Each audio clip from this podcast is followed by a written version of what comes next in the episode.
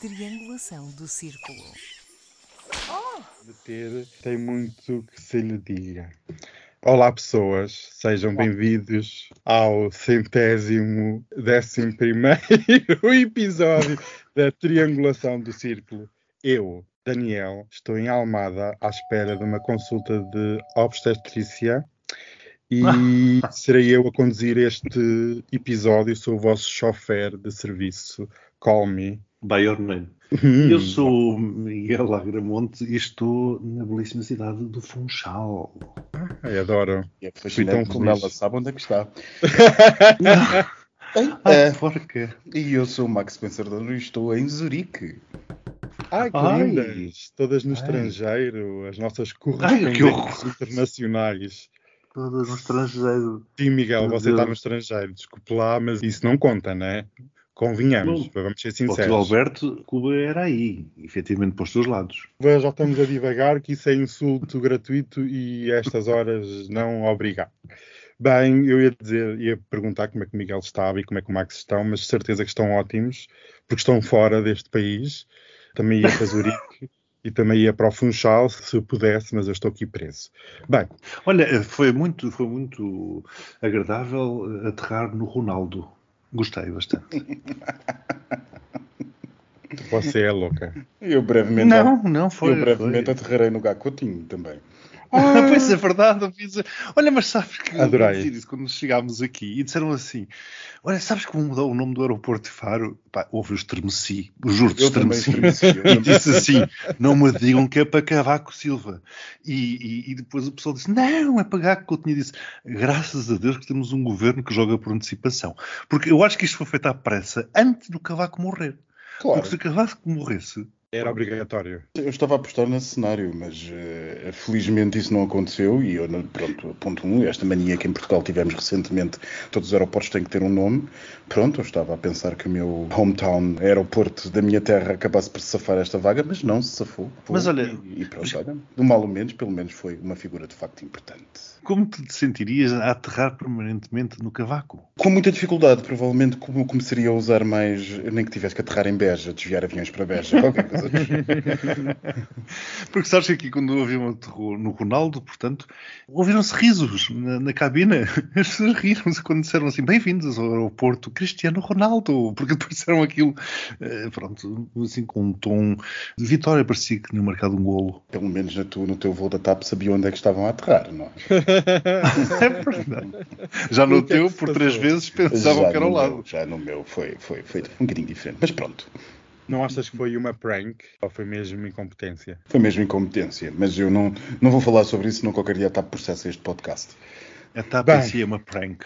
Já que estamos num tema aéreo e a falar de aeroportos, que eu gosto muito, neste episódio vamos voar para várias geografias, mas vamos começar com um stopover em Portugal, porque é fancy e agora está dentro da moda, e eu quero saber a opinião dos nossos correspondentes internacionais que eu me tinha referido sobre a questão que abalou a nação Eu portuguesa. peço imensa desculpa, sou eu é que sou internacional, a outra é ultramarina, é diferente. Ai, ai, que falha tão grande, eu não acredito. Já tinha desistido de tentar explicar essa coisa, mas pronto. Mas uma questão ultramarina, depois uma questão legal, podíamos até discutir aqui num outro podcast qual seria a denominação de um cidadão numa província ultramarina, mas pronto, isso será outras questões. Eu queria saber a vossa opinião sobre as questões que têm abalado a nação portuguesa na última semana e principalmente o caos mediático criado em torno da falta de médicos eh, por todo o país e especialmente nas especialidades ligadas aos partos. Eu queria aqui uma opinião do Max e do Miguel, mas principalmente do Max, porque houve um sindicalista que falou na televisão que, e vou citar, que o Hospital de Faro é terceiro mundista. Fim de citação. E eu realmente, a minha, aqui, a minha pergunta é se o Algarve, e neste caso, por exemplo, o Funchal, são ou não terceiros mundistas no que toca a cuidados de saúde. Eu preciso de um esclarecimento de facto. Em primeiro lugar, o Algarve não é seguramente terceiro mundista no que toca a cuidados de saúde, porque os hospitais privados têm vivido à luz das falhas do SNS e alguns desses grupos algarvios de saúde privada, por acaso, até já viram justamente uma possibilidade na Madeira e até recentemente abriram um hospital privado do Funchal, que vem justamente dos hospitais uh, privados do Algarve. Portanto, não é tanto por aí, não é que o Algarve seja terceiro mundista, é mais o SNS, uh, o, o, Serviço de Saúde no Algarve seja terceiro mundista, é mais o Serviço de Saúde do SNS que é terceiro mundista no Algarve. E isso levar-nos a muitas questões, muitas questões que já são mais que estão muito para trás do que esta recente crise da, do, do, SNS, esta mais recente crise do SNS. Basta dizer que o Algarve tem vivido, eh, pelo menos nos últimos 30 anos, com especial acutilância nos últimos 20 a 25 anos, numa permanente crise equivalente àquela que agora estamos a falar da obstetrícia no país. Talvez não tivesse sido tão notado, porque, enfim, o Algarve rende apenas 300 mil eleitores, e isso, no terreiro do passo, vale o que vale. Mas o que é facto é que o hospital, que já foi distrital, que já foi central e agora centro universitário do Algarve, o Hospital de Faro, o velhinho Hospital de Faro, foi pensado para 15 mil pessoas e serve hoje toda a população do sul do país, estando prometido um há mais de 25 anos e com alguns primeiros ministros já tendo tido até a digníssima lata de irem ao Faro pôr a primeira pedra de hospitais que nunca passaram disso mesmo. Eu, relativamente ao Funchal, naturalmente que não posso pronunciar, porque não moro aqui, estou aqui de passagem. Agora, o que me chamou a atenção foi que há momentos passei de carro, era eu o condutor, dentro do carro vinha um grande amigo que é administrador hospitalar e, curiosamente, passámos ao lado do terreno gigantesco está, onde está a ser construído o centro hospitalar no Hospital do Funchal, que fiquei a saber na altura foi conseguido como contrapartida da aprovação do uh, Orçamento de Estado. Portanto, uma espécie de queijo limiano, mas estamos a falar de uma obra gigantesca.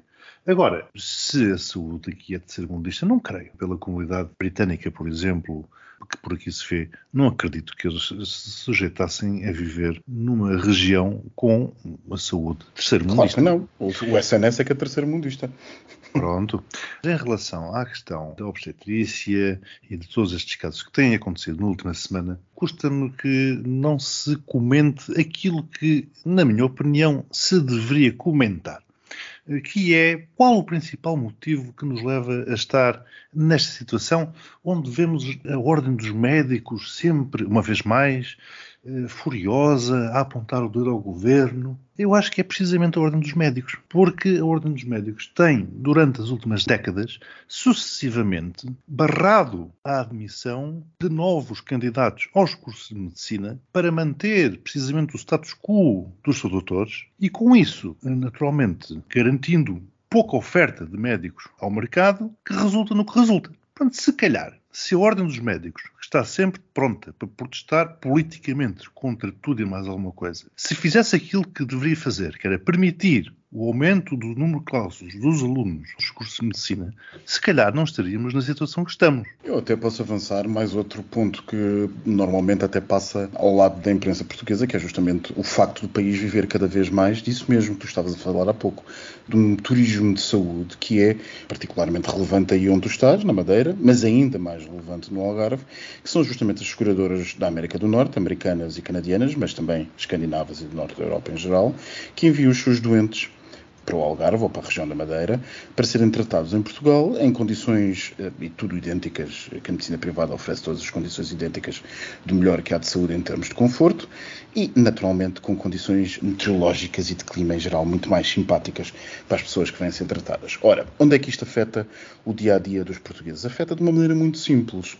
A Ordem dos Médicos mantém uma política estrita de negar a entrada de qualquer médico nos seus, a autorização da prática de atos médicos em Portugal que não fale português. E, e atenção, isto aplica-se mesmo aos médicos da União Europeia. O que é que isto nos traz? Traz uma proteção absolutamente corporativista do mercado que leva a que os médicos de medicina em regiões fora de Lisboa, como por exemplo o Algarve, no Algarve nota-se particularmente isso, trabalhem muitíssimo para a medicina privada porque essa paga muitíssimo melhor do que a medicina pública. Não há mal absolutamente nenhum, cada um zela pelo seu bem-estar e pela sua vida. O problema é que esses médicos, ao trabalharem para a medicina privada, que não pode receber médicos que não falem português, não estão a trabalhar para o SNS. E porquê que nós não conseguimos pôr médicos? Porque a Ordem dos Médicos não deixa e diz que o mercado está saturado. Ora, o mercado Exatamente. está saturado em algumas zonas, noutras não está. Pergunto eu, em regiões como o Algarve e como a Madeira, O que é que interessa a um cliente canadiano ou a um cliente inglês que o seu médico seja português e que fale português? Não interessa absolutamente nada. Estaria na altura, porventura, de pegarmos em todos estes pequenos problemas que o SNS tem e que, na verdade, criam a enchente, a torrente de problemas que todos os anos nós ouvimos falar a cada verão pelo país está a chegar a altura de começarmos a cobrar a ordem dos médicos pela eh, situação a que chegamos, porque nunca ninguém cobra a ordem dos médicos. Não, ninguém portanto... cobra. Aquele senhor, aquele senhor tem mais tempo para passar na televisão do que o José Rodrigues Santos e ele apresenta telejornais. E, portanto, se há determinadas regiões que estão saturadas, como tu dizias, eu estou saturado da ordem dos médicos. Vocês aqui falaram na falta de profissionais e temos assistido pelo país inteiro em vários setores, inclusive nos aeroportos, a falta de profissionais para as funções que temos ligadas a estes setores. Isto realmente é uma crise de regime ou é apenas uma questão logística de conjugação de feriados, férias? O que é que vocês acham que aqui há realmente? Oh, Daniel, é uma questão de falta de planeamento. É falta de planeamento em todos os níveis. Na, na, insisto, na questão dos médicos e da falta de médicos, porque não se formam na quantidade necessária e suficiente para as nossas necessidades presentes e futuras.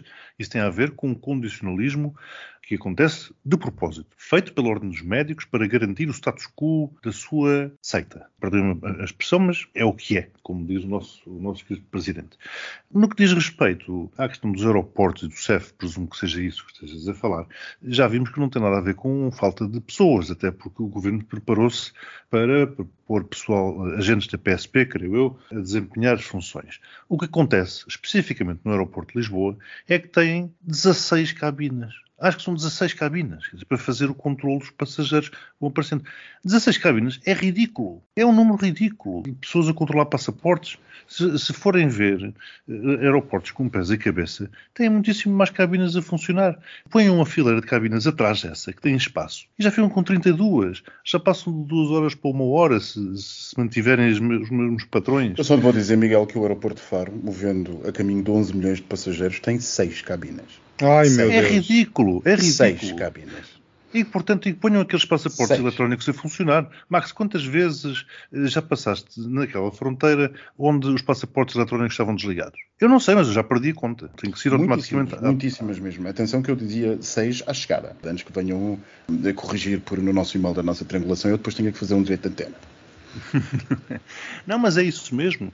Portanto, não é falta de pessoas, é falta de planeamento. Agora, uma vez mais, tal como a Ordem dos Médicos, receio que isto seja uma situação também ela feita de propósito para dizer que o aeroporto de Lisboa não tem condições e tem que ser construído um novo. Eu aqui permito-me concordar relativamente e discordar tendencialmente do meu amigo Miguel.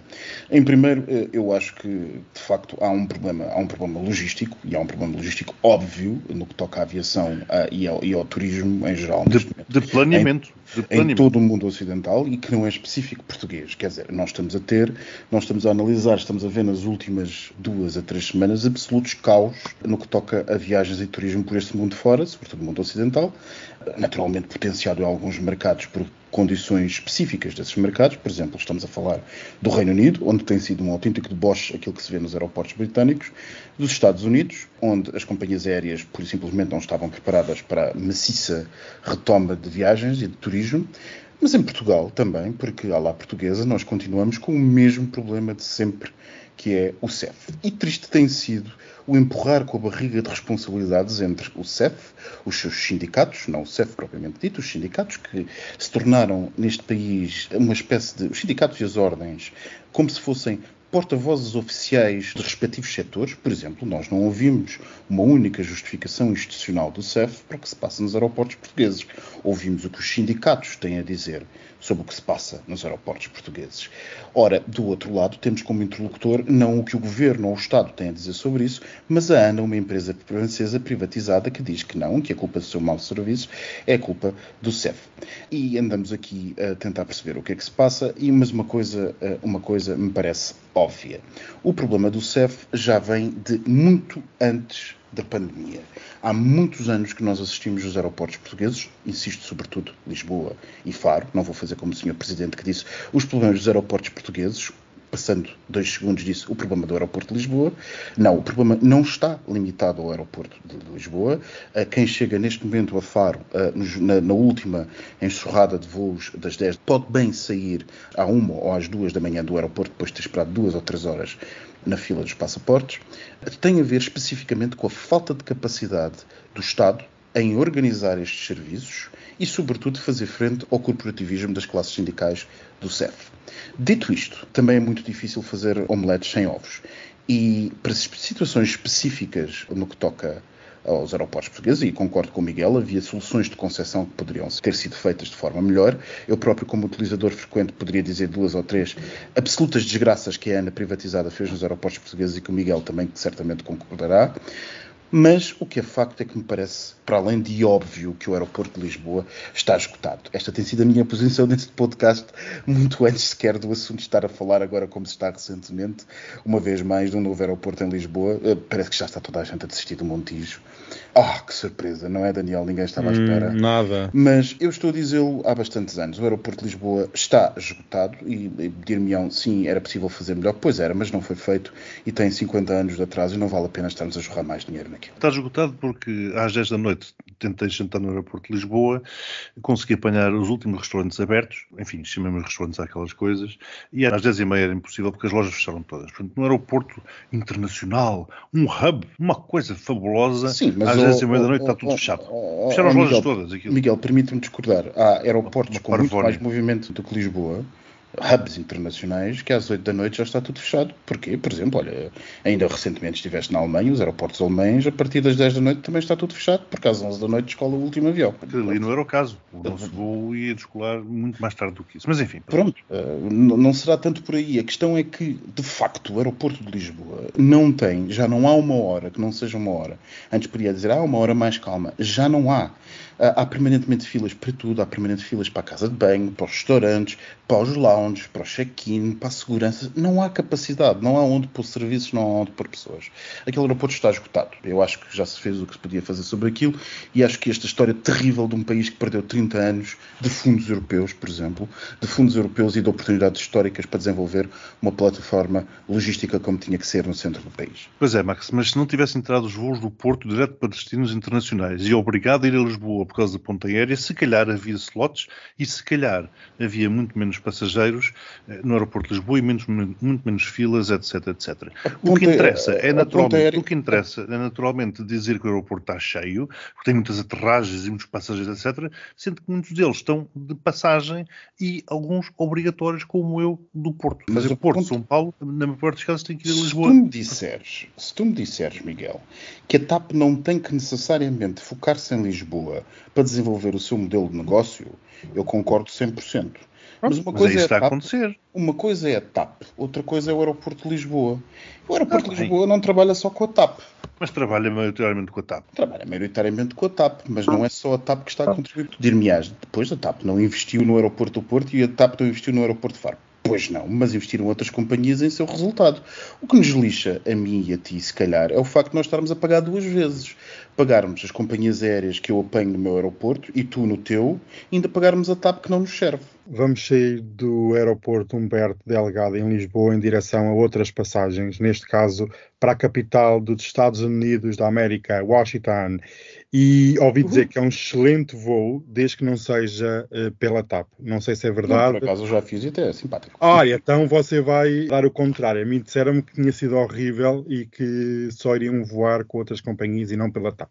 Afinal, olha, aqui o Max e o Miguel já voou pela TAP para Washington para Washington DC, não. não. Não, mas já vou para os Estados Unidos com a TAP. Com a TAP, Gostou. Não, curiosamente não. Eu vou centrar aqui o tema. Nós assistimos esta semana a uma dança sem precedentes entre governadores de bancos centrais das principais economias mundiais: Brasil, Japão, Estados Unidos, eh, zona euro, entre outros e onde muitos viram a ação perante o aumento galopante da inflação, outros viram um sinal de pânico e uma crise que estará iminente, principalmente na economia norte-americana.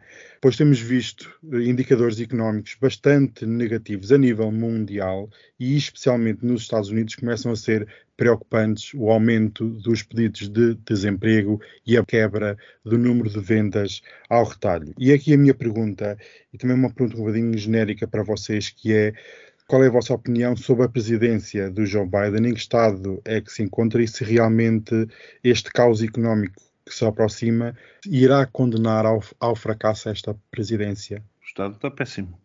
Poder-se escapar se as coisas que tinham tudo para dar certo, depois daquela tragédia de Trump, o mundo tivesse seguido o rumo que todos nós esperávamos. Saímos, saímos da pandemia, vinha uma retoma e, portanto, tudo isto seriam flores e sorrisos e, e muita recuperação e muito dinheiro. Infelizmente, entramos numa guerra e o mundo não é nada daquilo que se esperava e Joe Biden eu não vou dizer que não está a ser nada daquilo que se esperava, se calhar está, uma vez mais, aquilo que disse no episódio anterior, Kamala Harris é que não está a ser nada daquilo que se esperava.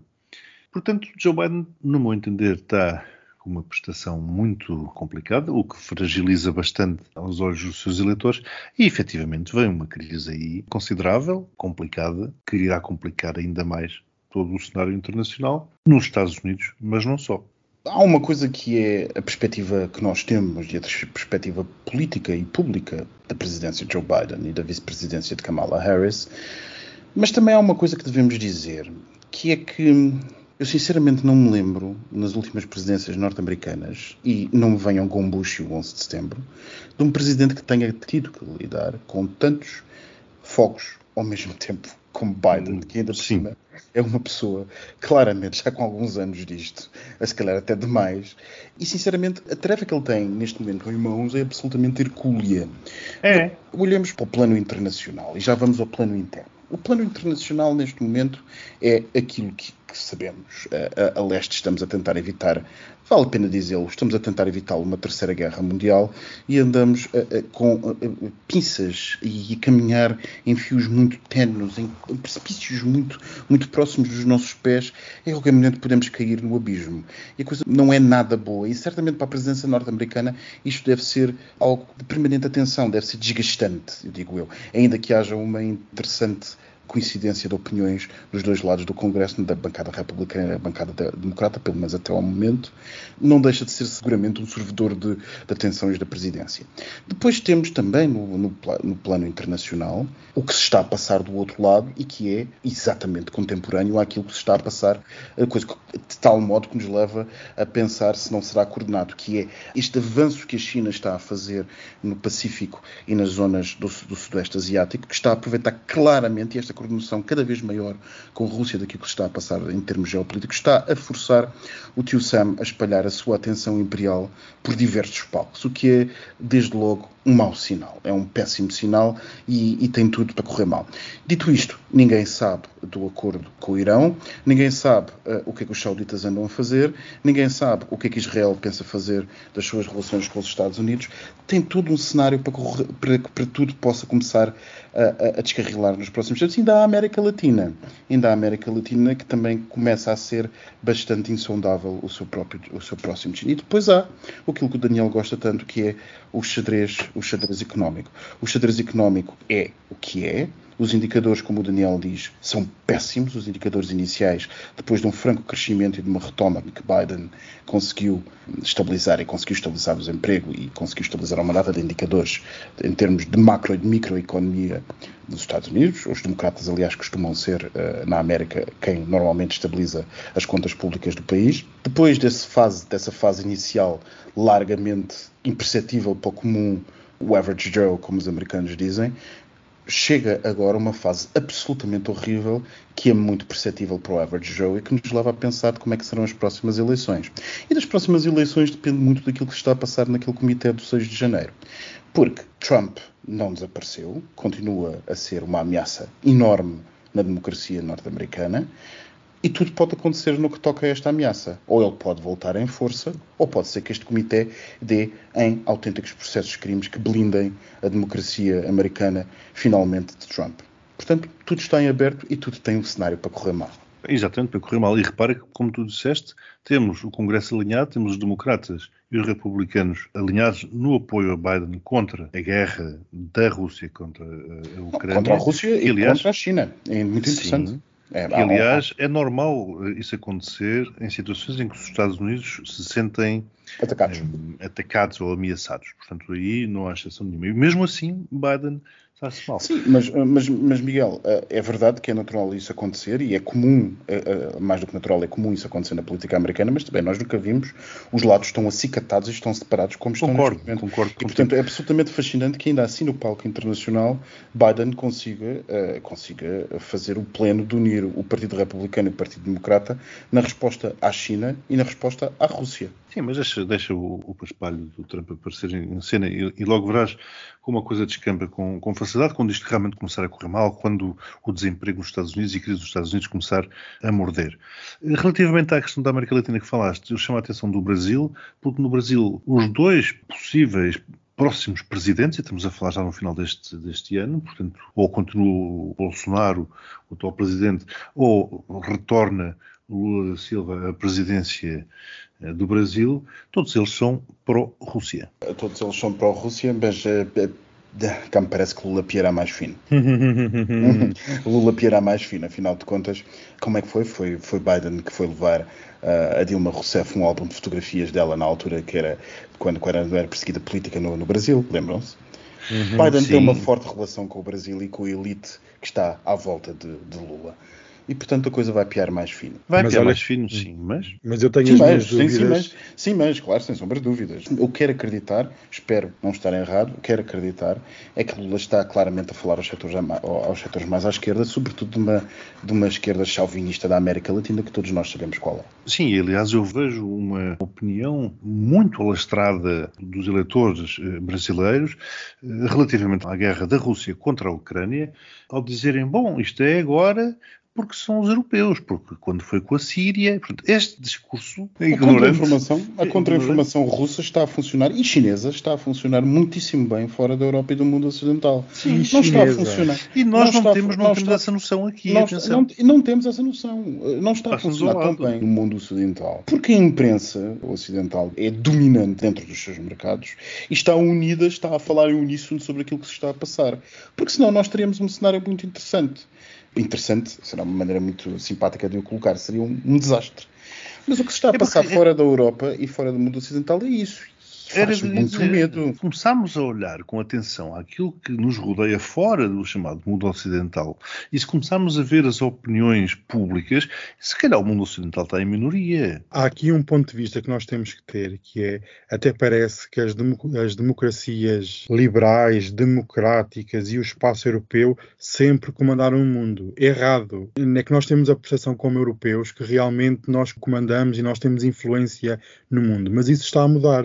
E aí essa Não, tivemos, tivemos, tivemos, tivemos. O problema é que já Tivemos, acabou. já não temos. acabou há um- umas décadas. Nós E é que não nos questão- apercebemos. A questão do Brasil, quando vocês diziam que o Lula, Max e Miguel diziam que o Lula ia, ia piar mais fino, ia falar mais fino, mas quando o dinheiro estiver envolvido e estiver em cima da mesa e a China apresentar grandes projetos de desenvolvimento económico, se calhar vai ser difícil, porque numa economia que poderá estar em recessão, o dinheiro chinês pode movimentar muita coisa e sabemos muito bem que o dinheiro fala sempre mais alto. Mas, Daniel, eh, há uma coisa que Sines nos mostra. É que hum, o mundo ocidental, além de não estar propriamente num registro do domínio, está mais num registro das democracias liberais. Não estão, acho eu, que já toda a gente abandonou a questão do domínio.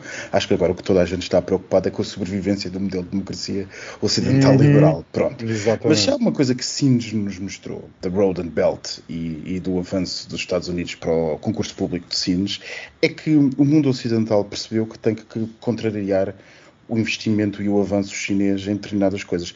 E poderemos utilizar aqui um exemplo, um pequeníssimo exemplo, que nunca eu já eu ultimamente tenho usado muitos exemplos das ilhas do Pacífico, mas esses exemplos para mim falam, utilizando a expressão anglo-saxónica, dizem milhões sobre aquilo que está a passar no mundo. Vanuatu, por exemplo. Vanuatu está enterrado em dívida pública financiada pela República Popular da China e está em perigo de eh, entrar justamente em insolvência da sua dívida pública. Porquê? Porque justamente não tem capacidade de pagar todos os investimentos que a China abnegadamente, pensam muitos, fez no desenvolvimento e na relação entre os povos, como por exemplo acontece em África. Quem é que apareceu a dizer que vai ajudar Vanuatu a pagar as suas dívidas? Imaginem quem foi. Os Estados Unidos, pois então. As coisas estão a mudar. Onde não é os Estados Unidos no arco pacífico, é a Austrália. Na Europa já não se vê da mesma maneira o investimento eh, chinês, antes pelo contrário.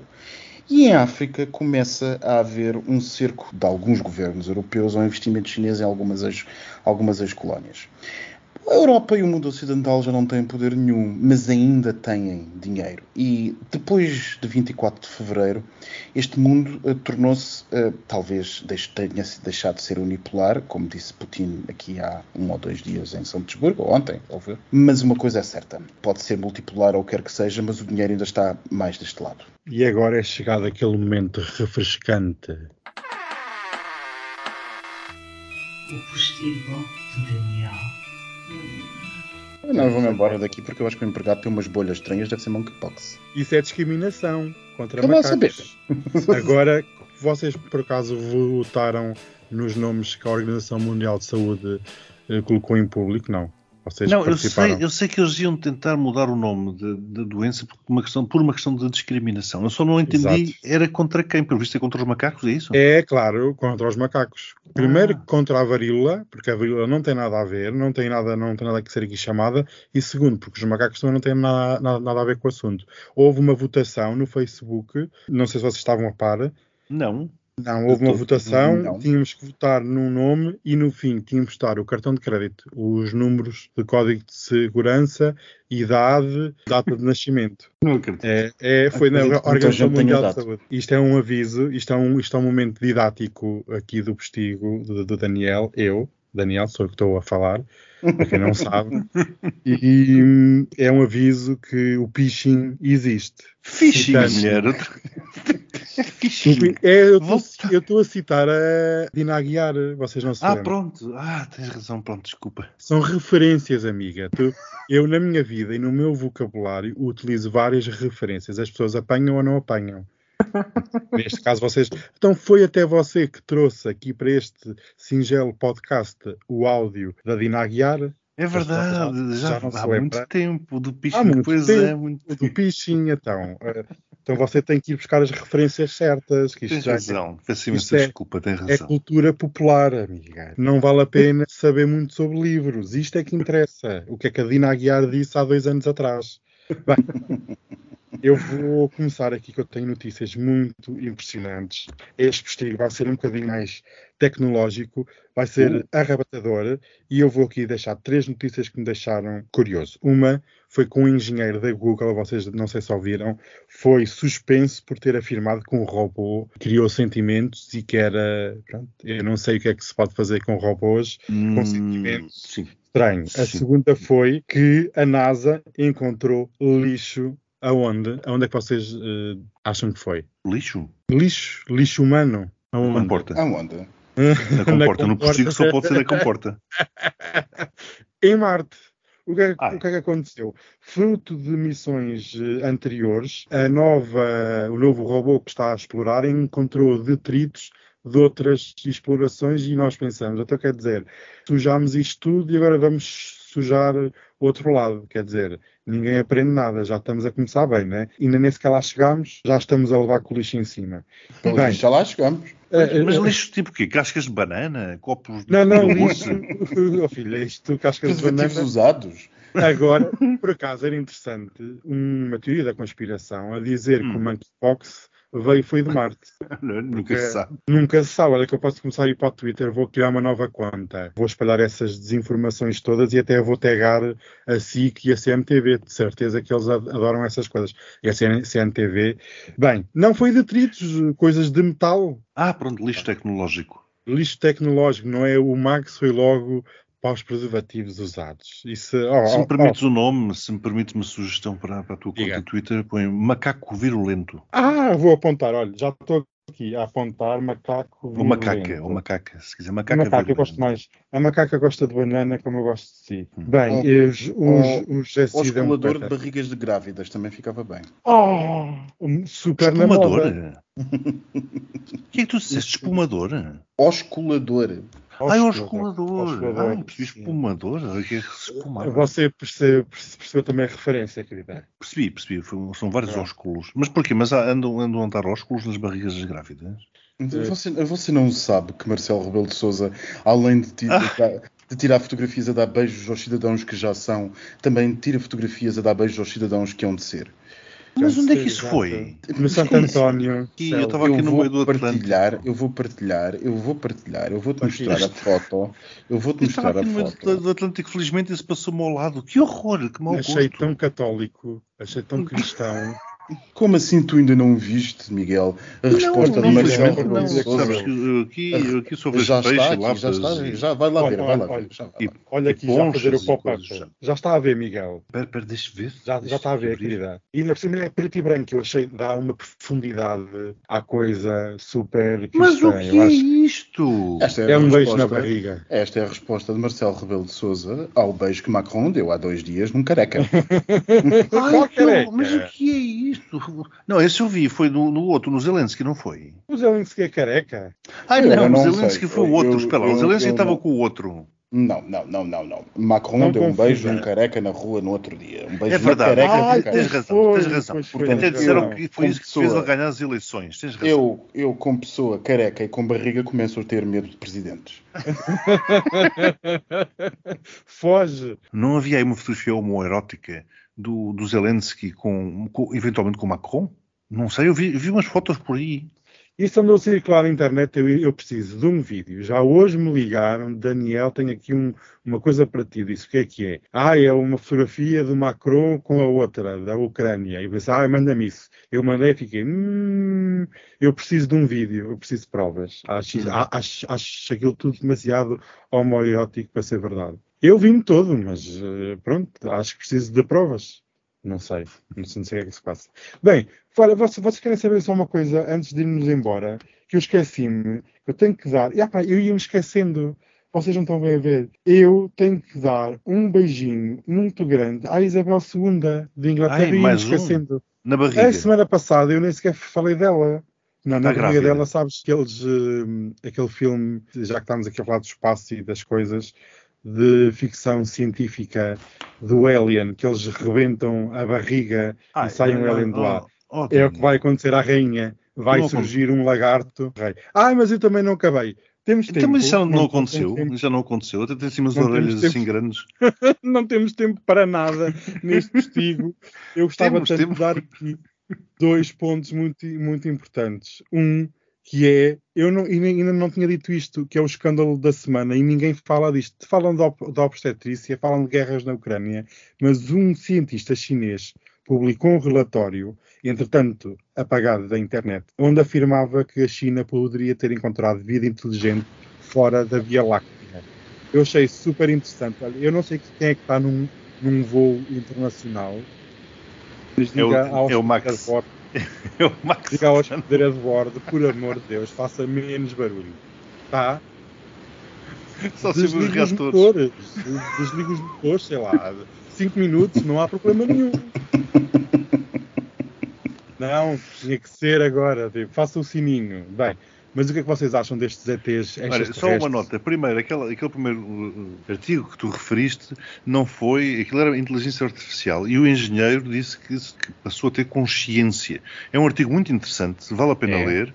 Relativamente a esta questão dos ETs descobertos pela China, eu continuo a insistir na minha teoria de que eles estão à espreita, estão a ver quando é que o Putin vai carregar no botão do lançamento dos mísseis termonucleares, para então aí sim os ETs intervirem e acabarem e impedirem a Terceira Guerra Mundial. É a minha teoria, acredito piamente nisto, Ah. porque realmente ou são os ETs ou então nós já não temos salvação possível. E portanto não acreditas naquela teoria de que são os reptilianos que controlam Moscou.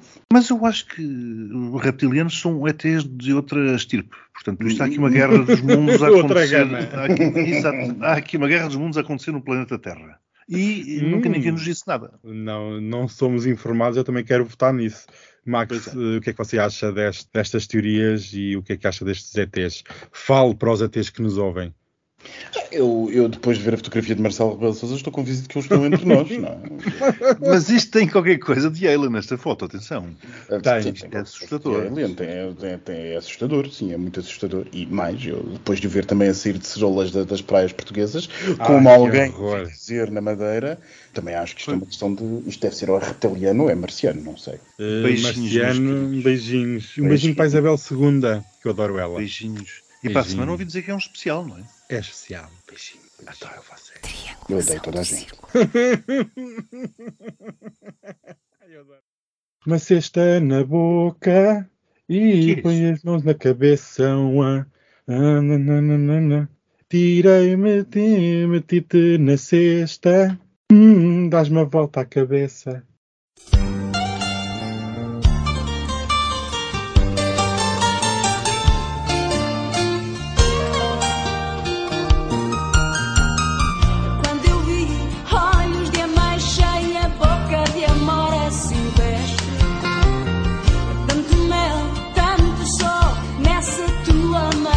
Madeixa Perfil-se um marento e agreste